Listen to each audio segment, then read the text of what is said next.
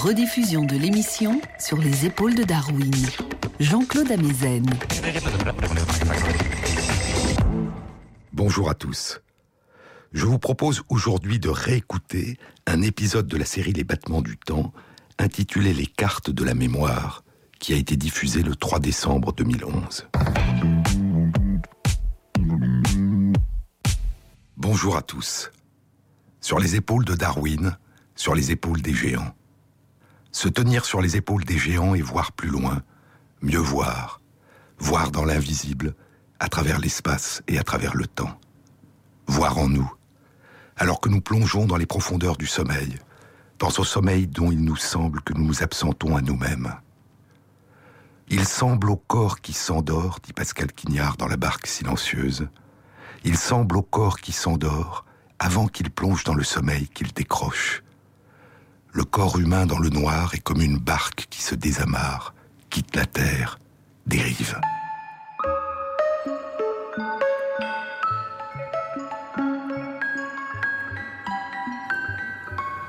Cette lente dérive, durant laquelle nous recomposons, réorganisons, recréons, sans le sentir, sans le savoir, la signification des expériences que nous avons vécues à l'état de veille.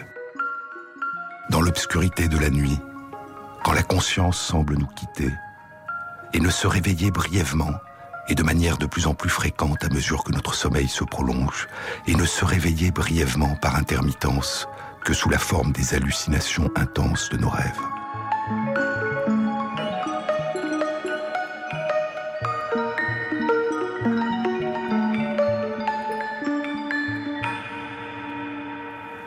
Dans l'un des récits de la mythologie de la Grèce antique, Chaos, le chaos originel, engendre Nyx, la nuit. Et la nuit donnera naissance à de très nombreux enfants.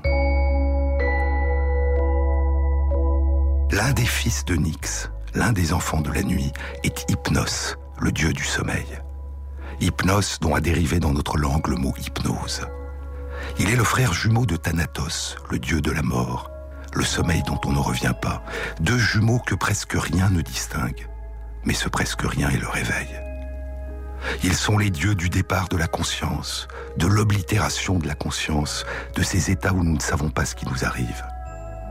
Mais Thanatos est le dieu du départ pour un voyage sans retour, alors que son frère Hypnos est un dieu qui nous emporte et nous ramène, transformé, mais prêt à reprendre notre voyage à travers la lumière des jours, en pleine lucidité, plus riche de ces transformations obscures qui se produisent en nous durant le sommeil.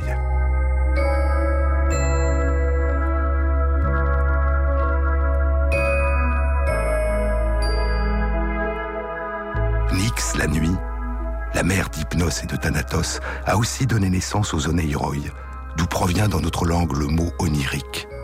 Les Oneiroi, les rêves, les songes, qui viennent nous visiter pendant notre sommeil et nous paraissent si étranges au réveil. Toutes les nuits, dit Quignard, trois ou quatre fois par nuit, un rythme aussi régulier qu'une marée montante nous adresse des images que nous ne comprenons pas.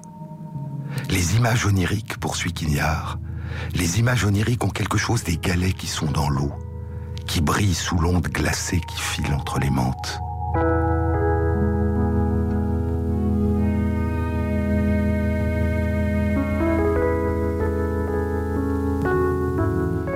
Leur beauté fait qu'on se penche. On ne résiste pas à l'envie de s'agenouiller dans l'odeur merveilleuse qui s'élève des petites feuilles dentelées et dufteuses des menthes qu'on écrase au-dessus de Lyon.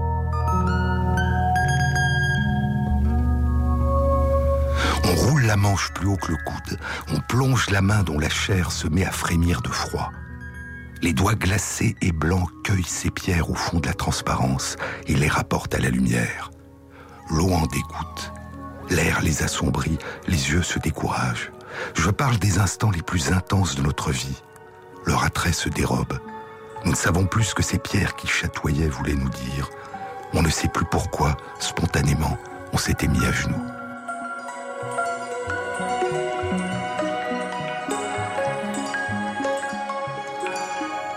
Dans les récits de la mythologie grecque, parmi les mille enfants de la nuit, il y a aussi Morphée, qui rend possible la venue d'Hypnos. Morphée qui désamarre la barque, lui fait quitter la terre, la fait dériver. Morphée qui nous permet de nous endormir, dit la mythologie grecque, en prenant la forme au moment où nous nous endormons, ou plus tard dans nos rêves, en prenant la forme des êtres qui nous sont chers, des personnes qui nous rassurent, qui nous protègent, qu'elles soient présentes ou absentes, nous permettant ainsi de nous libérer de l'emprise des jours, nous permettant d'échapper pour un temps au destin que semblent préfigurer nos jours.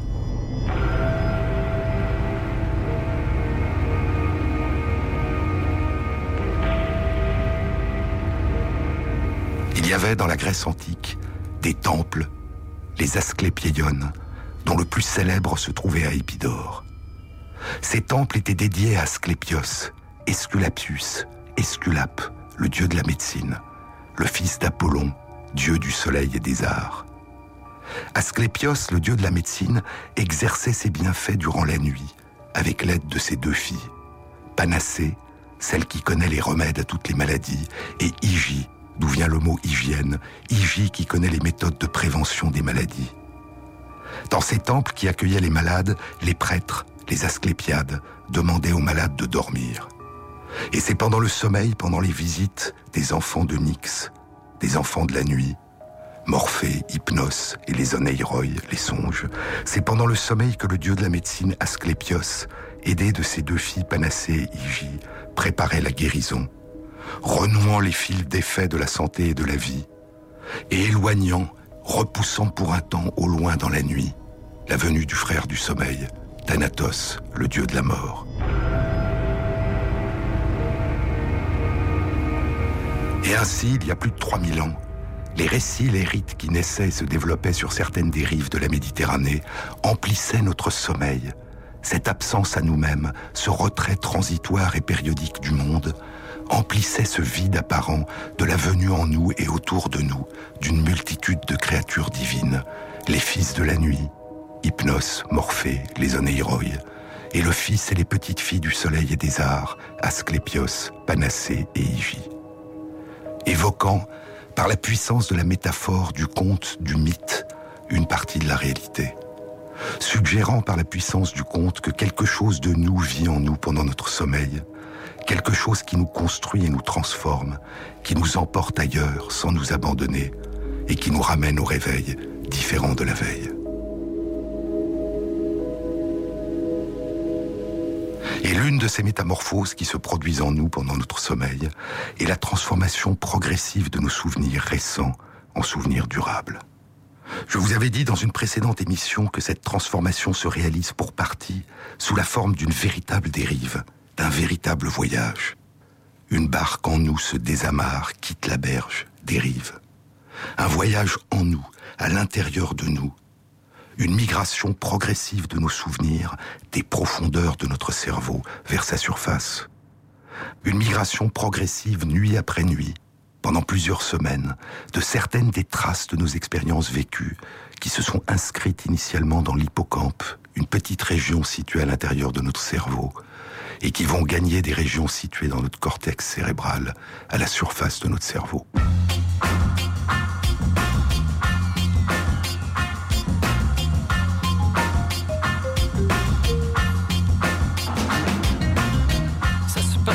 dans ma tête et le reste suivait pas. Et je traînais sans conquête, collé à mon bras. Passe un type passe à l'orange, inconnu, dis-moi. Tu sembles avoir la manière d'agir sans la loi. Ici, tu changes ma vie, mélange voyelles et consonnes. Toi dont le nom et personne, roi de l'anagramme moi j'admire tout cet air que tu respires, le respect que tu inspires, c'est toi l'anagramme.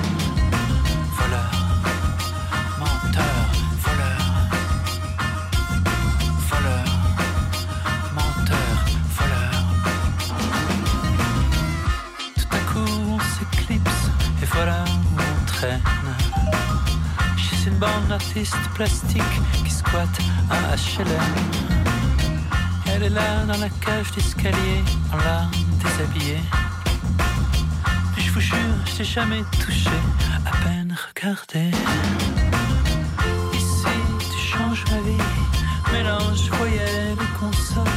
Toi dont le nom et personne. Roi de l'underground. Aussi, moi j'admire tu respires. Le respect que tu inspires. C'est toi l'underground.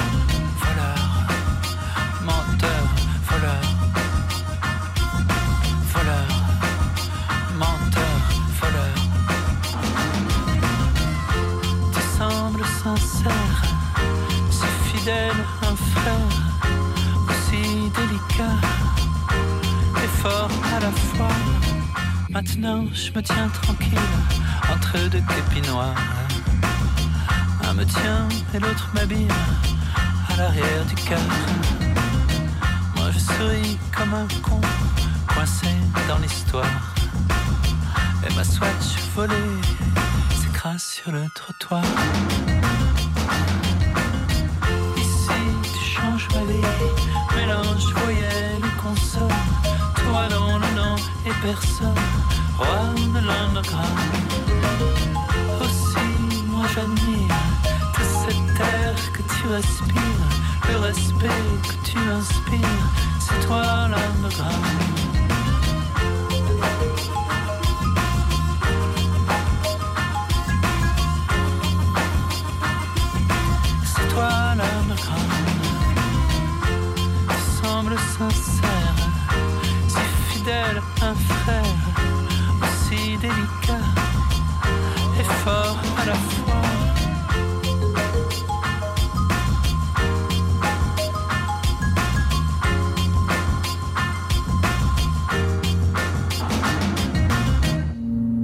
Rediffusion de l'émission sur les épaules de Darwin. Jean-Claude Amezen. Durant notre sommeil, pendant que nous revivons certaines de nos expériences récentes, les ondes d'activité qui parcourent notre hippocampe se synchronisent avec les ondes lentes qui parcourent notre cortex cérébral, la surface de notre cerveau, permettant au réseau de cellules de la surface du cerveau d'entrer en résonance et d'intégrer progressivement les transformations qui se sont opérées dans les réseaux des cellules de l'hippocampe. Et ainsi, durant notre sommeil, nos souvenirs durables s'inscrivent en nous sous forme d'une mosaïque mouvante, faite de traces éparses qui s'éloignent peu à peu les unes des autres. Et ces traces, quand elles ressurgiront plus tard à notre conscience, quand nous nous souviendrons, ces traces se relieront entre elles, nous donnant l'illusion que notre mémoire a gardé telle qu'elle l'empreinte unique, globale de ce que nous avons vécu. Sauf, parfois, quand cette sensation nous fait défaut, lorsque ces traces ne nous reviennent que de manière partielle, quand quelque chose soudain nous manque, mais nous ne savons pas quoi. Quand nous nous sentons obligés d'attendre qu'un morceau, un fragment disparu de notre mémoire ressurgisse en nous. Quand nous nous sentons obligés de nous mettre à l'écoute de ce que nous sommes persuadés avoir gardé en nous, mais que nous n'arrivons pas à atteindre. Alors, à ces moments, nous avons soudain le sentiment étrange qu'une partie de nos souvenirs s'est détachée de l'ensemble, s'est perdue en nous. Sans réaliser que c'est la nature même de notre mémoire qui se révèle alors, le caractère épars, dispersé en nous, des traces de nos souvenirs. C'est le caractère banal, quotidien, familier de cette impression que nos souvenirs sont d'un seul tenant, qui est extraordinaire. Ce qui est extraordinaire, c'est que le plus souvent, nous ne percevons rien de ce phénomène de recomposition de ces morceaux épars en un tout cohérent, de reliaison en un tout, en un ensemble. Ce qui est extraordinaire, c'est que le plus souvent, nous ne percevons rien de ces phénomènes de recréation qui sont d'autant plus riches que nous n'en sommes pas conscients. C'est en voyageant en nous que nos souvenirs deviennent durables, en migrant pendant le sommeil de l'hippocampe vers des régions localisées à la surface du cerveau. Mais je vous ai dit la semaine dernière que des travaux très récents publiés le mois dernier dans la revue Cell indiquaient qu'une partie des traces des souvenirs durables ne quittait pas les profondeurs du cerveau et persistait à l'intérieur de cette région appelée hippocampe. Cette étude a renforcé l'idée que dans les traces que nous conservons de nos souvenirs anciens, il pourrait y avoir au moins deux composantes. L'une, répartie dans différentes régions à la surface de notre cerveau, plus générale, plus abstraite, plus riche des enseignements généraux que nous avons pu retirer de nos expériences vécues. Des souvenirs qui nous permettent de nous adapter à des situations semblables, mais un peu différentes, qui nous permettent d'inventer des solutions à des situations que nous n'avons pas vécues. Et une autre composante plus intime, plus personnelle, plus familière, plus authentique, plus riche de détails précis de nos premières impressions originelles. Une composante qui nous restitue la dimension de singularité de nos souvenirs, ce qu'il y a eu de particulier à nul autre pareil dans certaines expériences que nous avons vécues.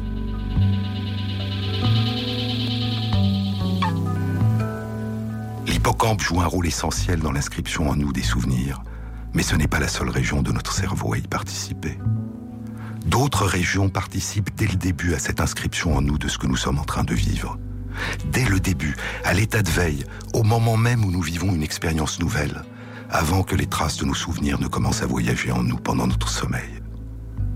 Trois nouvelles études publiées depuis un mois explorent et éclairent chacune une partie de ces phénomènes. Au moment même où une expérience nouvelle est vécue, ce n'est pas chacun des éclats disparates des sons, des formes, des mouvements, des couleurs, des odeurs perçues et des émotions ressenties qui s'inscrivent telles quelles dans l'hippocampe sous forme de traces. Ce qui s'inscrit, c'est déjà une première reconstruction, une première interprétation, une première recomposition de ces éléments en un ensemble cohérent, qui efface certains détails et qui comble les discontinuités.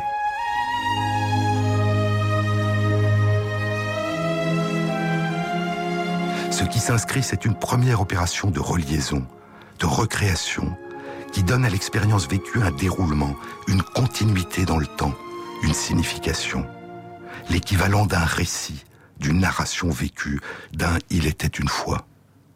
Et une étude publiée ce mois-ci dans la revue Science indique que l'activation d'une région particulière de la surface du cerveau, le cortex entorhinal, qui est proche de l'hippocampe et lui est connecté, que l'activation du cortex entorhinal, en même temps et en relation étroite avec l'activation de l'hippocampe, est indispensable à l'inscription dans l'hippocampe d'un apprentissage sous la forme d'une suite, d'une séquence temporelle. Est indispensable à une mémorisation qui permettra à l'avenir, dans une situation semblable, une restitution de l'expérience vécue et un comportement adapté qui prendra en compte ce qui a été appris. Et ainsi, si en l'absence d'activation de l'hippocampe, il n'y a pas d'inscription dans la mémoire des souvenirs récents, l'hippocampe à lui seul ne suffit pas à inscrire dans la mémoire une représentation cohérente de l'expérience vécue.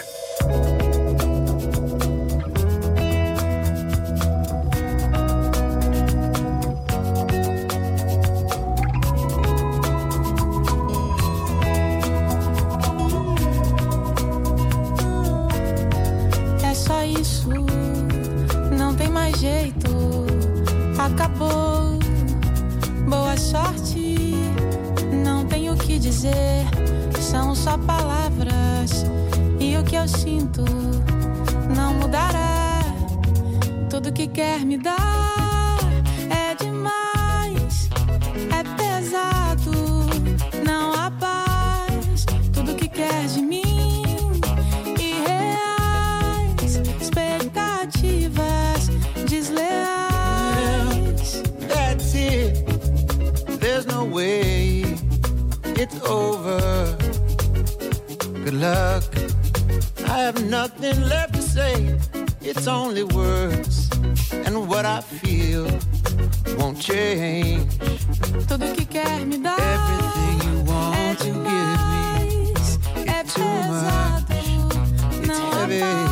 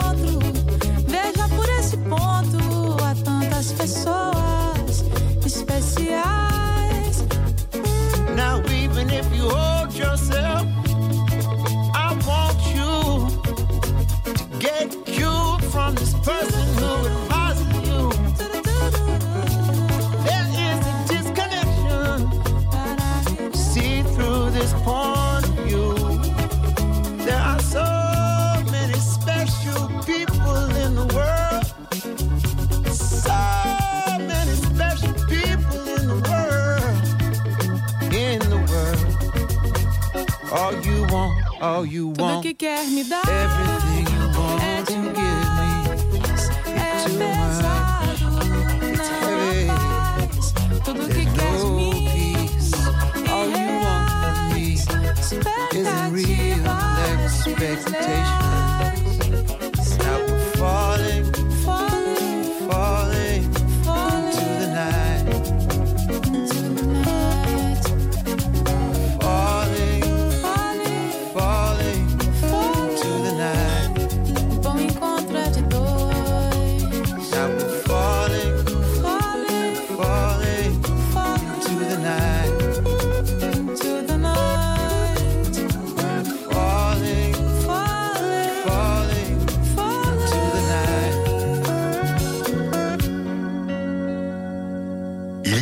Souvenirs une impression de familiarité, cette évidence, cette certitude que ce que nous avons vécu, c'est nous qui l'avons vécu.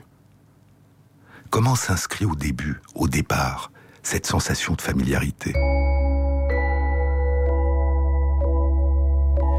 Je vous avais dit la semaine dernière que cette sensation, c'est nous qui l'avons vécue, c'est de nous qu'il s'agit, ne pouvait être révélée par des études réalisées chez des souris parce que les souris ne peuvent pas nous raconter ce qu'elles ressentent en se souvenant. Mais ça n'est pas entièrement exact.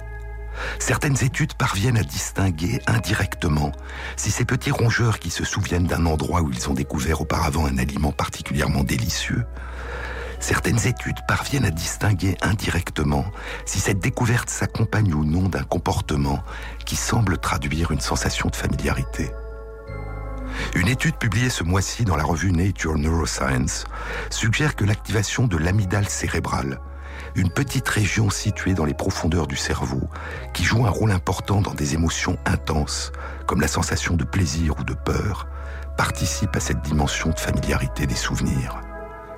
Cette étude suggère que lorsque l'amygdale cérébrale est incapable de fonctionner, les souvenirs sont présents mais pas les comportements qui sont liés à cette sensation émotionnelle de familiarité. Et ainsi, au moment d'un apprentissage, les émotions ressenties et l'activation de l'amygdale cérébrale qui les accompagne seraient nécessaires en même temps que l'activation de l'hippocampe à l'inscription puis à la persistance de cette dimension émotionnelle dans les souvenirs de l'expérience vécue. Je vous avais dit dans une précédente émission que l'hippocampe joue un rôle majeur dans la mémorisation des modifications de notre environnement spatial quand nous nous déplaçons. Une mémoire topographique, l'équivalent d'une carte des lieux parcourus. Pendant nos trajets, certaines cellules nerveuses de l'hippocampe, qu'on a appelées des cellules de lieu, s'activent, dessinant en nous, en temps réel, une carte interne de la configuration des lieux parcourus. Lorsque nous revivons en nous à l'état de veille, consciemment ou inconsciemment, ou pendant notre sommeil les trajets que nous venons d'accomplir, ces cellules se réactivent en récapitulant dans le temps et dans l'espace la carte de l'environnement que nous avons traversé. Nous nous déplaçons alors mentalement, sans bouger. Et une carte du monde extérieur, d'un macrocosme que nous avons parcouru, s'inscrit et se redéploie en nous dans un microcosme, un tout petit monde intérieur, notre hippocampe. Mais cette carte n'est pas une représentation exacte du monde extérieur. Il y a une nouvelle de Georges-Louis Borges intitulée Musée, avec comme sous-titre De la rigueur de la science. La nouvelle est présentée comme un fragment d'un livre ancien, un extrait du chapitre 14 du livre 4 d'un ouvrage probablement fictif, Viajes de Varones Prudentes, qui aurait été publié en 1658 et que Borges, comme souvent, attribue à un auteur probablement fictif, Suarez Miranda. Le fragment est très court. Dans cet empire, dit Borges, dans cet empire, l'art de la cartographie atteignait une telle perfection que la carte d'une seule province occupait la totalité d'une ville et la carte de l'empire la totalité d'une province. Avec le temps, ces cartes démesurées cessèrent de donner satisfaction et la corporation des cartographes réalisa une carte de l'Empire dont la dimension était exactement celle de l'Empire et qui coïncidait avec l'Empire point par point. Les générations suivantes, qui n'avaient pas autant de passion pour l'étude de la cartographie que leurs prédécesseurs, les générations suivantes réalisèrent que cette carte dilatée était inutile. Et ce n'est pas sans une certaine impiété qu'elles abandonnèrent la carte à l'inclémence du soleil et des hivers. Et, ajoute Borges, dans les déserts de l'Ouest, subsistent encore aujourd'hui des ruines très abîmées de la carte, qui sont habitées par des animaux et des mendiants. Dans tout le pays, il n'y a plus d'autres vestiges des disciplines géographiques. Une carte de l'Empire dont la dimension était exactement celle de l'Empire. Une carte qui coïncidait avec l'Empire point par point. Une carte du monde aussi précise que le monde, comme un souvenir du monde qui serait aussi précis que le monde. Comme dans cette autre nouvelle étrange de Borges, Founès, celui qui se souvient, où le narrateur rencontre un homme, Irénéo Founès, qui possède une mémoire d'une fidélité absolue. Founès, écrit Borges, se souvenait non seulement de chaque feuille de chaque arbre, de chaque parcelle de la forêt, mais aussi de chacune des fois où il avait perçu ou imaginé cette feuille. Mais Founès souffre de cette forme parfaite de mémoire. Deux ou trois fois, écrit Borges, deux ou trois fois Founès avait reconstitué un jour entier. Il ne s'était pas trompé une seule fois, mais chaque reconstitution avait elle-même pris un jour entier. Et Founès a perdu toute capacité d'abstraction, de généralisation. Non seulement, écrit Borges, non seulement il lui était difficile de concevoir que le symbole générique chien puisse désigner tant d'individus si dissemblables de toute forme et de toute taille, mais cela l'irritait aussi que le chien vu de profil à 15h14 soit désigné du même nom que le même chien vu de face à 15h15. Ce que nous suggère Borges par cette fiction, par cette expérience en pensée, c'est la souffrance que causerait une mémoire qui serait un enregistrement exhaustif de tout ce que nous avons vécu. Une telle mémoire occuperait la plus grande partie de notre vie, et pendant cette vie passée à nous souvenir, nous ne pourrions bientôt plus mémoriser autre chose que notre remémoration elle-même. Nous deviendrions incapables de nous approprier nos souvenirs, de leur donner un sens qui nous permette de nous reconstruire à partir de ce que nous avons vécu. Borges s'est peut-être inspiré d'une personne réelle, dont le grand neurologue russe Alexander Luria avait commencé à parler durant les années 1920, et dont Luria racontera l'histoire dans un livre, L'esprit d'un mnémoniste, qui ne sera publié qu'après la publication par Borges de sa nouvelle. La véritable histoire d'un homme à la mémoire prodigieuse, qui se produisait en spectacle et qui, comme le personnage fictif de la nouvelle de Borges, avait des difficultés à comprendre les idées générales et même la signification des histoires qu'il entendait et répétait parfaitement, tant il était attentif à la richesse de chacun des innombrables détails qui la composaient. Ce que suggère Borges comme Luria, c'est que ce qui caractérise habituellement la mémoire, c'est une capacité de transformation, de métamorphose, et que la signification de nos souvenirs émerge non seulement de ce que nous avons perçu, mais aussi de ce que nous avons ressenti, compris, appris, effacé, oublié et réinventé. Un récit qui ne cesse de se transformer et de nous transformer.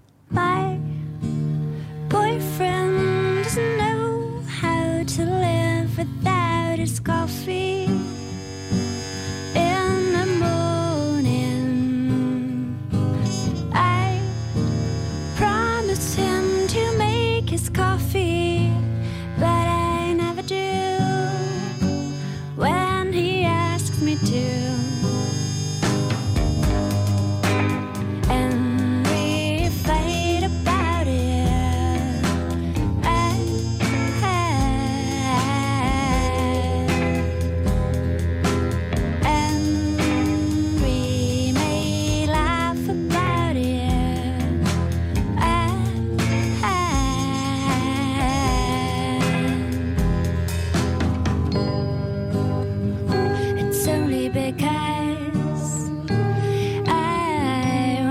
dishes and the laundry before I make his morning coffee. It's only because I was taught never to leave things lying around and doing something in the kitchen.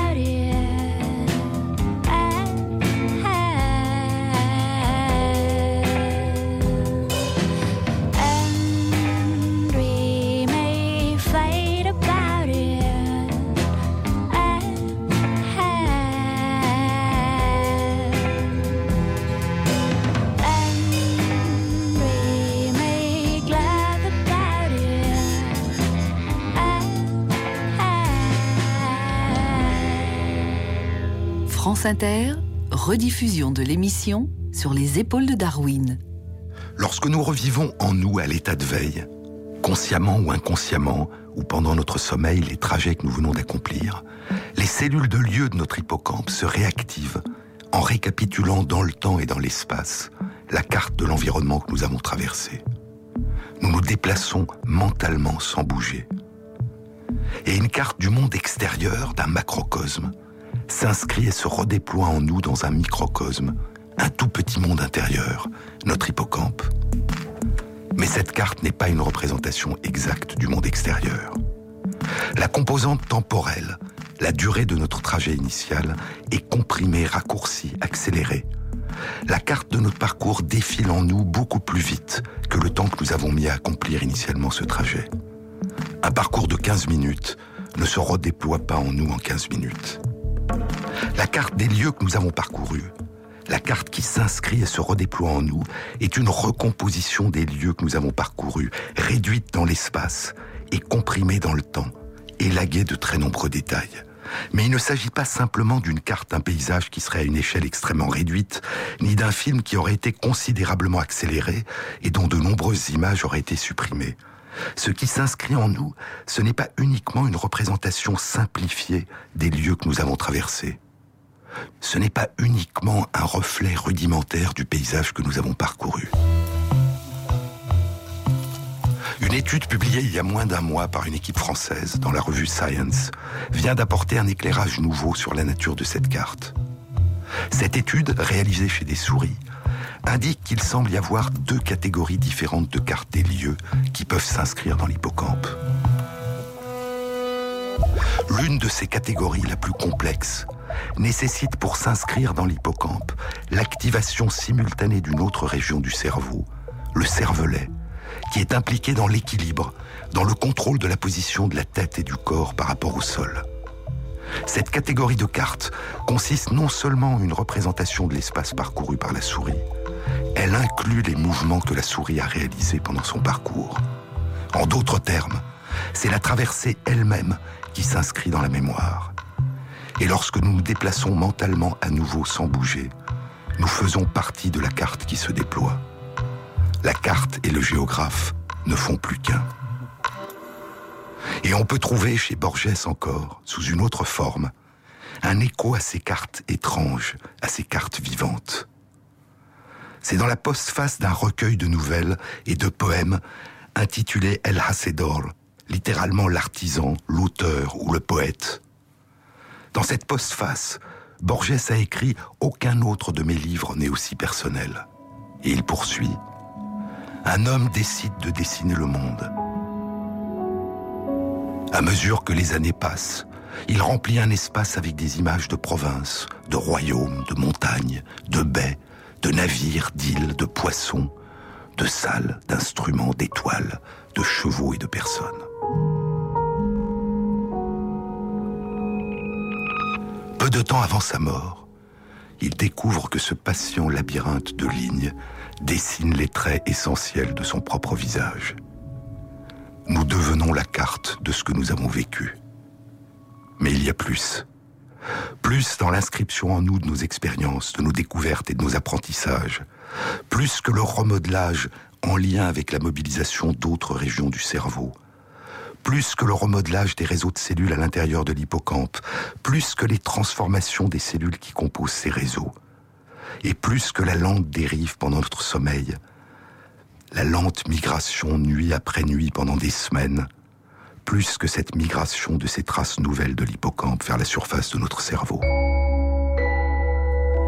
Contrairement à ce que pensait encore il y a une dizaine d'années la quasi-totalité des chercheurs en neurosciences et la quasi-totalité des biologistes et des médecins, contrairement à ce qui a été si longtemps considéré comme un dogme, une partie au moins des cellules nerveuses qui composent notre cerveau et le cerveau de nos parents mammifères, une partie de ces cellules est renouvelée tout au long de notre vie. Et il y a au moins deux régions de notre cerveau où des cellules nouvelles viennent durant toute notre existence s'ajouter aux cellules nerveuses nées durant la période de notre développement fœtal et durant notre petite enfance, où des cellules nouvelles viennent remplacer ces cellules qui disparaissent. Il y a au moins deux régions dans notre cerveau qui se renouvelle durant toute notre existence, le bulbe olfactif qui est impliqué dans notre perception des odeurs, et l'hippocampe qui joue un rôle si important dans l'inscription en nous de nos souvenirs. Deux études récentes réalisées chez des souris suggèrent que ce renouvellement des cellules composant une partie de l'hippocampe joue un rôle important dans la fidélité et dans l'exactitude des souvenirs. L'une de ces études a été publiée en avril 2011 dans la revue Nature. L'autre vient d'être publiée le mois dernier dans The Journal of Neuroscience. Ces deux études, à partir d'approches différentes, indiquent que les cellules nerveuses nouvelles, nées durant la vie adulte, sont préférentiellement recrutées dans les réseaux qui inscrivent et préservent les souvenirs dans l'hippocampe. En l'absence de ces cellules nouvelles, une voie de substitution, une voie de secours, qui implique les cellules anciennes qui persistent depuis la vie fétale ou la petite enfance, se met en place. Mais elle ne permettrait que l'inscription d'une partie seulement des souvenirs, et au prix d'une perte de leur fidélité et de leur exactitude. Et ainsi, c'est une reconstruction permanente durant notre vie adulte d'une partie au moins de notre cerveau qui nous permettrait de conserver en nous les traces des souvenirs, des expériences, des découvertes et des apprentissages que nous vivons. Et ainsi, c'est en devenant pour partie autre, en devenant pour partie nouveau, que nous inscrivons en nous la nouveauté.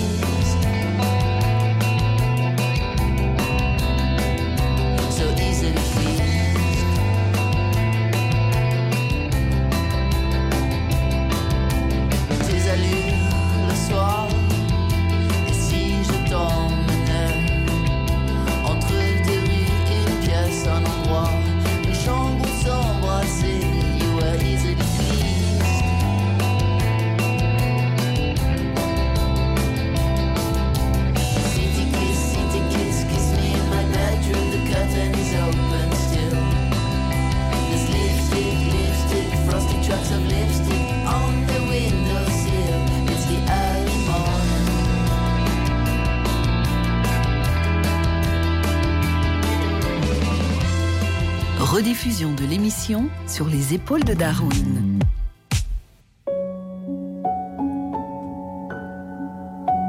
Mais que deviennent nos souvenirs lorsqu'ils ressurgissent en nous, lorsque nous nous souvenons?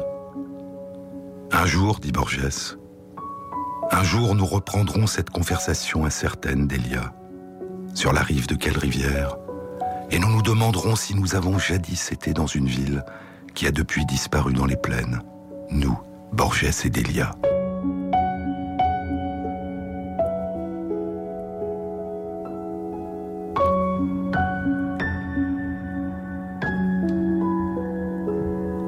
C'est la fin d'une nouvelle intitulée Delia Elena San Marco. La nouvelle commence ainsi. Nous nous sommes dit au revoir à l'un des angles de la Plaza del Once. Du trottoir de l'autre côté de la rue, je me tournais et regardais en arrière. Tu t'étais retourné et tu me fis de la main un signe de revoir. Une rivière de véhicules et de gens courait entre nous. Il était cinq heures d'un après-midi sans aucune particularité. Comment pouvais-je savoir que cette rivière était le triste Achéron, que personne ne traverse deux fois? Dans la mythologie grecque, l'Achéron est l'un des fleuves qui bordent le royaume des morts. Puis nous nous sommes perdus de vue, poursuit Borges. Puis nous nous sommes perdus de vue, et un an plus tard, tu étais morte. Et maintenant, je fais revenir en moi ce souvenir, et je le considère, et je pense qu'il était faux, que sous cet au revoir banal, il y avait une séparation infinie.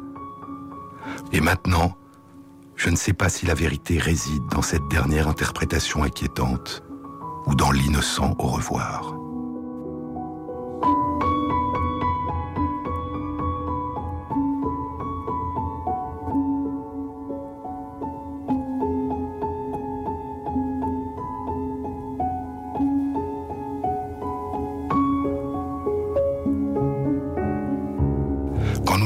Nous dit Borges, notre mémoire est sans cesse recolorée par ce que nous avons appris depuis. Ce qui n'était alors que le futur se projette sur le passé, et ce qui est advenu depuis donne à nos souvenirs une autre signification. Mais il y a plus. Lorsque nos souvenirs ressurgissent en nous, ils peuvent non seulement prendre une signification nouvelle, mais aussi se modifier, se transformer, devenir autres. Depuis plusieurs années, des travaux ont révélé une situation à première vue étrange. Le fait de convoquer notre mémoire, le fait de nous souvenir, rend ce souvenir fragile pendant quelques heures. Il se déstabilise, devient labile, ouvert. Il pourra pendant cette période être transformé en un nouveau souvenir qui prendra la place de l'ancien. Ou alors se réinscrire tel qu'il était et être reconsolidé et préservé sous la forme qu'il avait avant d'être évoqué. Et cette reconsolidation, si elle a lieu, rendra le souvenir encore plus stable, encore plus durable. Mais pendant une courte période de quelques heures, avant d'être reconsolidé, le souvenir peut être modifié. Et ainsi, le souvenir qui vient de ressurgir en nous doit être en quelque sorte recapturé, réappris, remémoré, réinscrit dans notre mémoire. Plus la situation qui nous a rappelé une situation ancienne, qui a éveillé notre mémoire, est différente de cette situation ancienne, dont nous avons gardé l'empreinte, et plus la probabilité est grande que le souvenir qui se réinscrira en nous aura été modifié.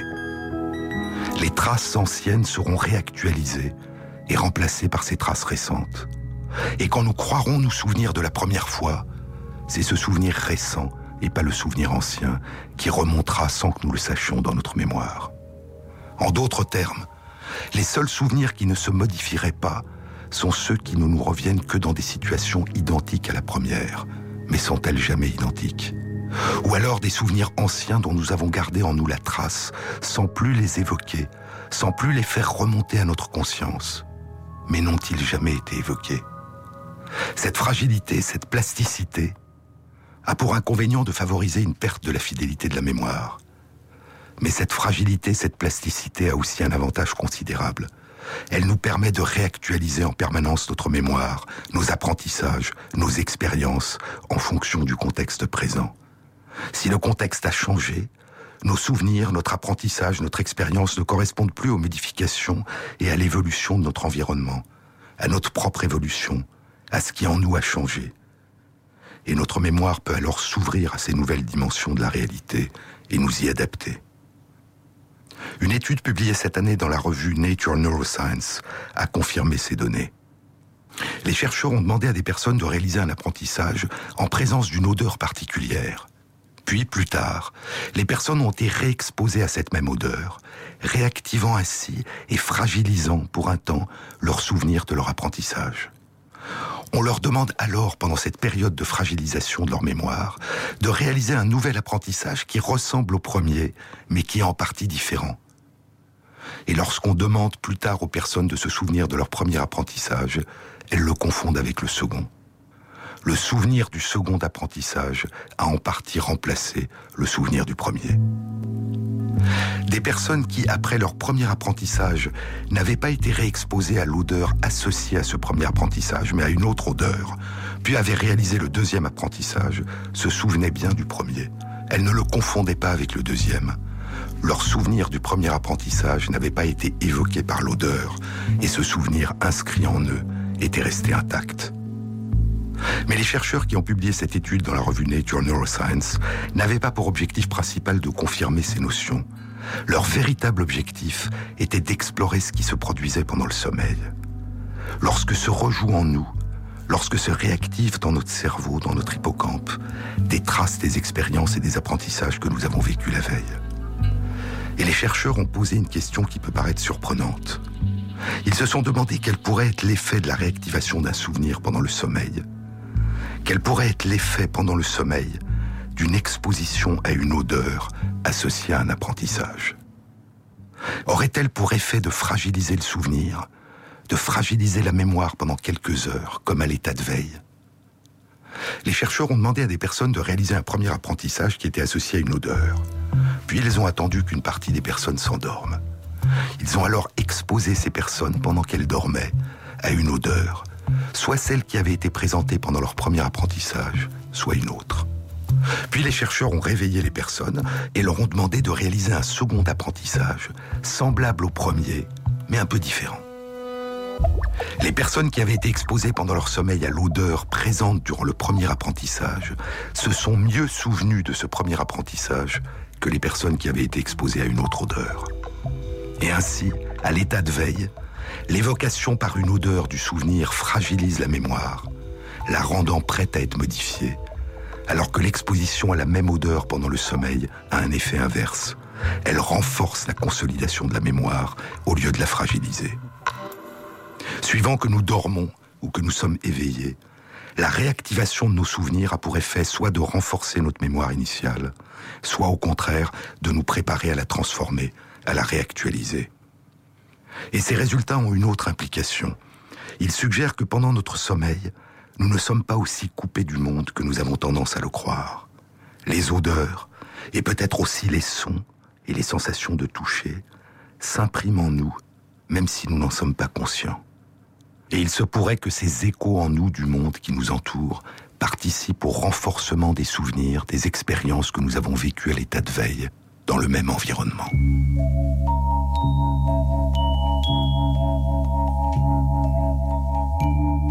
Mais nos nuits de sommeil ne sont pas seulement des périodes durant lesquelles une partie de nos souvenirs s'inscrit profondément en nous. Elles sont aussi, de manière apparemment paradoxale, des périodes où nous nous défaisons d'une partie de ce que nous avons vécu, où nous nous défaisons d'une partie de nos souvenirs de la veille. Écoutons encore une fois Borges. Il le dit dans l'un de ses poèmes, Le sommeil. La nuit nous dicte sa tâche magique. Détisser les mailles de l'univers, les ramifications inépuisables des effets et des causes qui se perdent dans ce vertige insondable, le temps.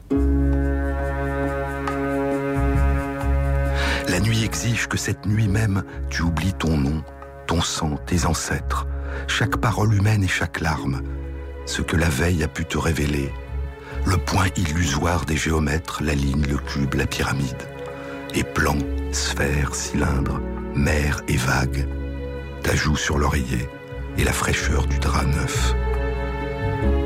Les empires, les Césars et Shakespeare, et plus difficile encore, ce que tu aimes.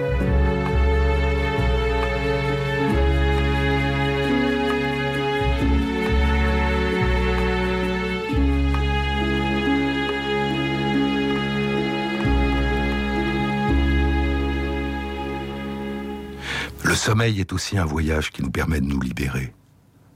Et comme nous le verrons dans une prochaine émission, un voyage qui nous permet d'oublier.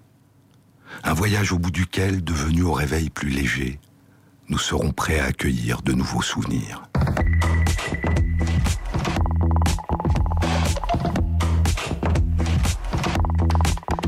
Cette émission a été réalisée par Christophe Imbert, avec à la prise de son Yann Bouillot et Thierry Dupin à la programmation musicale.